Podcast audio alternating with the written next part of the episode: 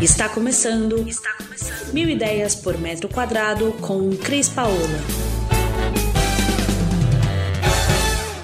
Oi, pessoal. Eu aqui de novo para a gente conversar um pouco e falar hoje sobre quartos. O que é importante quando a gente vai pensar um quarto de casal? Na minha concepção, a coisa mais importante no quarto de casal é a localização da cama. Primeiro, porque a gente deve observar ela em relação à porta então, ela tem que ser de uma maneira que ela esteja sempre de frente para a porta, no máximo de lado para a porta, porque dessa maneira quem dorme descansa. É, senão a pessoa está sempre em alerta tentando procurar quem possa entrar na porta. Isso é energia, a gente fala sempre um pouquinho disso quando a gente fala no. no vai dar uma dica. Muito bem.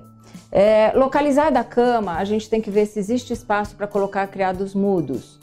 Os criados mudos, eles são importantes porque a gente sempre chega à noite, quer deixar o celular, um abajur. Se a gente não, não trabalhar com abajur, tem que pensar então no braço de luz. Tem gente que gosta de ler à noite. Outra coisa importante num quarto é pensar se vai pôr o forro de gesso ou não. O forro de gesso ele propicia que a gente possa ter vários tipos de iluminação. E vamos lá, gente, um quarto é um lugar para a gente namorar, então tem que pensar nisso, tem que pensar na ambientação, nessa iluminação. Ok, não tenho como fazer o forro de gesso, meu forro, o meu teto já é muito baixo. Vamos então trabalhar com uma luz indireta. Isso é muito importante. Eu gosto sempre, em todos os quartos que eu faço, de colocar no centro um lustre com luz indireta. Se a gente tem no quarto um espaço um pouco maior, que além dos criados mudos a gente pode trabalhar um outro elemento, eu acho muito bacana para a mulher trabalhar uma penteadeira, um espaço com um espelho para que ela possa ter ali os, os objetos dela para de manhã se preparar, para poder se arrumar. Fica bacana, fica melhor do que no banheiro ou é, em outro lugar, que você acaba guardando tudo e quando você precisa você não tem. Uma penteadeira, quando eu tenho espaço, é muito bem-vinda. E olha, para colocar uma penteadeira eu não preciso mais do que 60, 70 centímetros, desde que eu lembre que o outro lado da cama eu não posso ter menos do que 50, 60 centímetros, porque a pessoa não vai pular para entrar na cama, ela tem que entrar pela cama. Se eu não tenho espaço nenhum, uma das coisas que a gente pode fazer é realmente colar a cama na parede. Nesse caso, a gente prioriza ter do lado que ela fica livre algum objeto que seja até móvel, porque em algum momento você pode precisar puxar essa cama. Você então tem um criado mudo que pode ser móvel, pode ser solto, não necessariamente preso na cabeceira.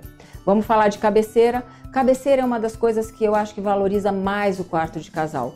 A gente pode trabalhar ela de várias maneiras. Existe quem goste da cabeceira um pouco mais alta, que chegue a 1,60. Existe quem goste da cabeceira que vá até o teto. Eu recomendo que a cabeceira até o teto só seja utilizado para quem tem um pé direito maior ou um quarto um pouco maior. Quando o quarto é menor, é bacana que ela pare a 1,20 no máximo, 1,60, porque senão o quarto vai ficar com um aspecto menor e não é legal. Então, a gente falou da cama, a gente falou da cabeceira, a gente se preocupou com os criados mudos. Vamos então agora falar do resto dos móveis do quarto.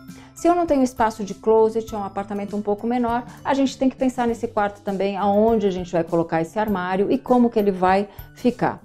É, procure sempre pensar na cama de casal mais protegida da porta e o armário mais na circulação. Isso fica bacana porque você na circulação você pode trabalhar com portas de correr, você pode trabalhar com portas de abrir, vai depender do espaço que você tem. Isso é muito legal. Não esqueça, tem gente que gosta de espelho nas portas dos armários, isso é muito bacana na hora de se vestir, mas ele não pode refletir você na cama.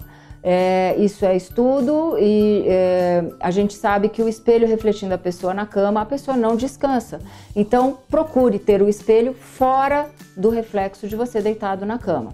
Se você tem espaço entre o armário, a penteadeira, a cama e a cabeceira, bacana você trabalhar com uma estantezinha para pôr uns livros, para colocar alguns objetos, tudo isso vai te dar uma ambientação do quarto muito legal.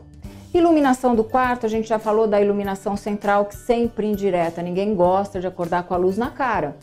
Então a gente usa a iluminação indireta, hoje tem milhares de modelos de lustres com a iluminação indireta que ficam super bonitos no centro do quarto. Mas a gente pode trabalhar também com as luzes de cabeceira que são muito bacana.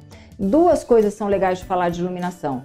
A cabeceira, se ela for uma cabeceira é, que foi construída ou através de um painel de gesso ou através da própria madeira que vai compor o restante do quarto, a gente pode deixar um pequeno espaçamento de 2, 3 centímetros e passar uma fita de LED. Hoje o LED é uma coisa que veio e que nos ajuda muito em projetos. Uma fita de LED acendida à noite é um ambiente muito gostoso para a gente poder é, namorar. E isso é muito legal. É, uma outra forma de você iluminar o quarto de uma maneira agradável é você trabalhar com abajur, abajur dos dois lados. Isso é muito bem-vindo. Às vezes no casal um quer dormir mais cedo, o outro não, então você apaga as luzes do quarto e fica o abajur de quem quer ler ou de quem ainda não está com sono e não interfere na sua vida dois dentro de um quarto. Não esqueçam, o quarto é sempre um quarto de casal, é para dois respeito mútuo e a gente tem que sempre estar tá pensando em como organizar esse espaço para que os dois tenham benefício no espaço que está sendo criado. A outra forma de você colocar, se você não tem muito espaço, se você gosta de livros, gosta de colocar um relógio, gosta de colocar coisas na sua cabeceira, pense no braço de iluminação. O braço de iluminação ele vai para a cabeceira da cama e ele gera um espaço maior na sua mesinha de cabeceira lateral. Muito bem, vamos falar um pouco de ambientação desses quartos. A ambientação do quarto, você tem o mobiliário, você quer mudar um pouco a ambientação do seu quarto e você não quer gastar muito dinheiro, não quer investir muito. Bacana? Vamos trabalhar um papel de parede atrás da cama? Vamos trabalhar é, uma roupa de cama diferenciada que você possa trocar uma vez por, por cada 15 dias para o quarto ter outra pegada, então você pode trocar a cor da coxa. E isso é importante de falar que você a cor ela deve ser dada nos elementos.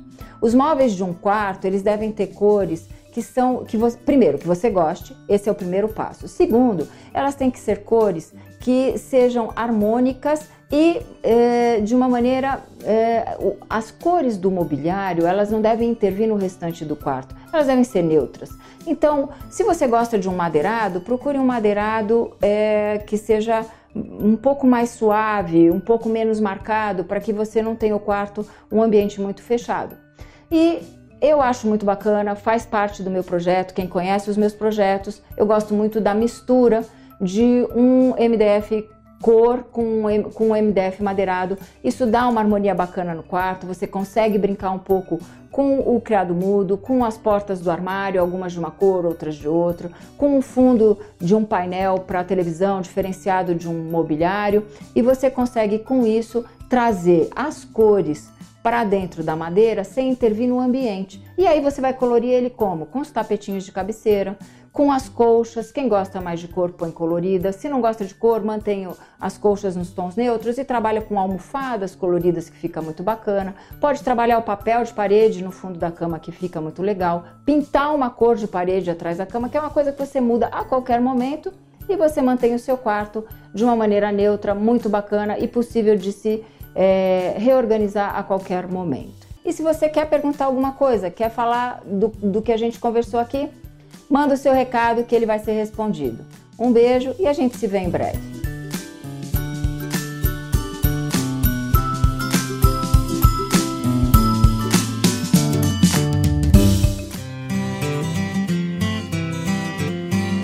Você ouviu Mil Ideias por Metro Quadrado. Muito obrigada por acompanhar o nosso podcast. Conheça também o nosso site milideiaspormetroquadrado.com.br. Curta nossa página no Facebook e Instagram, Mil Ideias por Metro Quadrado e entre em contato conosco no e-mail contato arroba estudiocrispaola.com.br.